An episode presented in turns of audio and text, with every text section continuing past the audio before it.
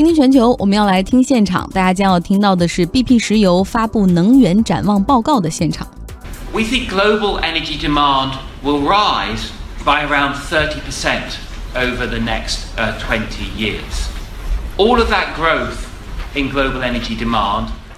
现在大家听到的是 BP 石油首席经济学家 Spencer Dale，他呢说到，二零三五年全球的能源需求将增加百分之三十，几乎所有的增量都来自新兴经济体。那其中中国和印度将占到增量整个的一半以上。那另外呢，像 OECD 经合组织成员的这些国家，他们对能源的需求几乎没有变化。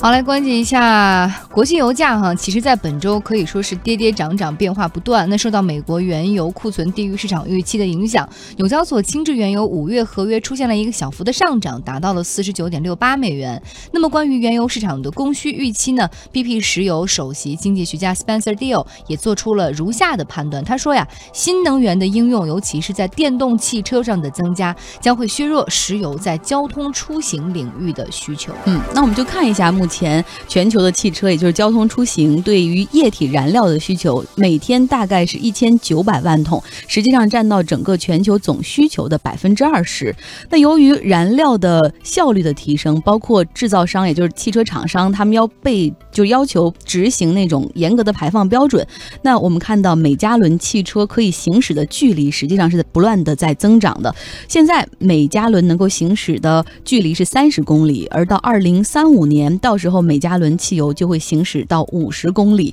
那同时呢，电动汽车的增长也将减缓这个整个全球对于石油的一个需求。据 BP 估算，目前呢，全球的电动汽车数量是一百万辆，但是到二零三五年，到时候会有一亿辆的电动车在路上行驶。所以到时候大家想一想，汽车对于石油的需求将会大大降低。嗯，而且从这个原油的供给端来看，BP 石油首席经济学家 Spencer Deal 指出，现现在有的。石油储量呢，足够全球用到二零五零年以后，而探明的石油储量也一直在不断在增加。过去三十五年总储量可翻了不止一倍，相当于就是你每消费一桶石油，就有超过两桶石油被探明。那由于有充分的石油资源，所以低成本的生产国就可以利用他们的优势来增加市场份额。所以像中东的欧佩克国家和俄罗斯、美国的产量都在不断的增加过程当中，他们可以有空间把价格打得更。低，然后同时把那种油价高成本的国家给出驱逐出市场哈，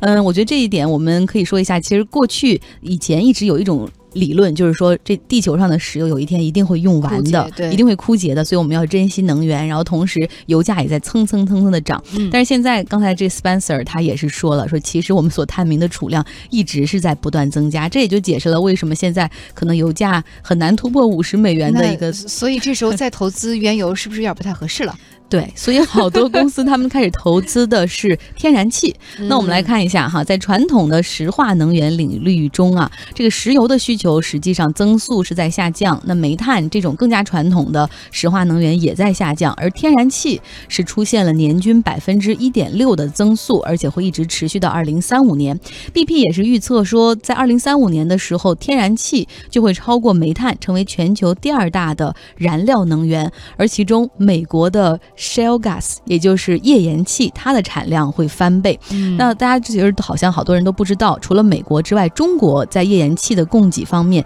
其实也有很大的空间。他预测哈，中国在二零三五年的时候会成为全球第二大的页岩气供给国。那我们说到天然气，其实天然气中呢也分气化的天然气，那就是俄罗斯，比如他们对欧洲输送天然气就是通过管道，那就是纯气。但实际上现在液化的天然气的贸易正在增。增长，因为它液化的贸易就是你把天然气液化之后可以装载，然后可以通过船运运到更多的需求国，从而呢，这样的话，这个天然气它就不再受区域的限制了，能够进入到世界各地的。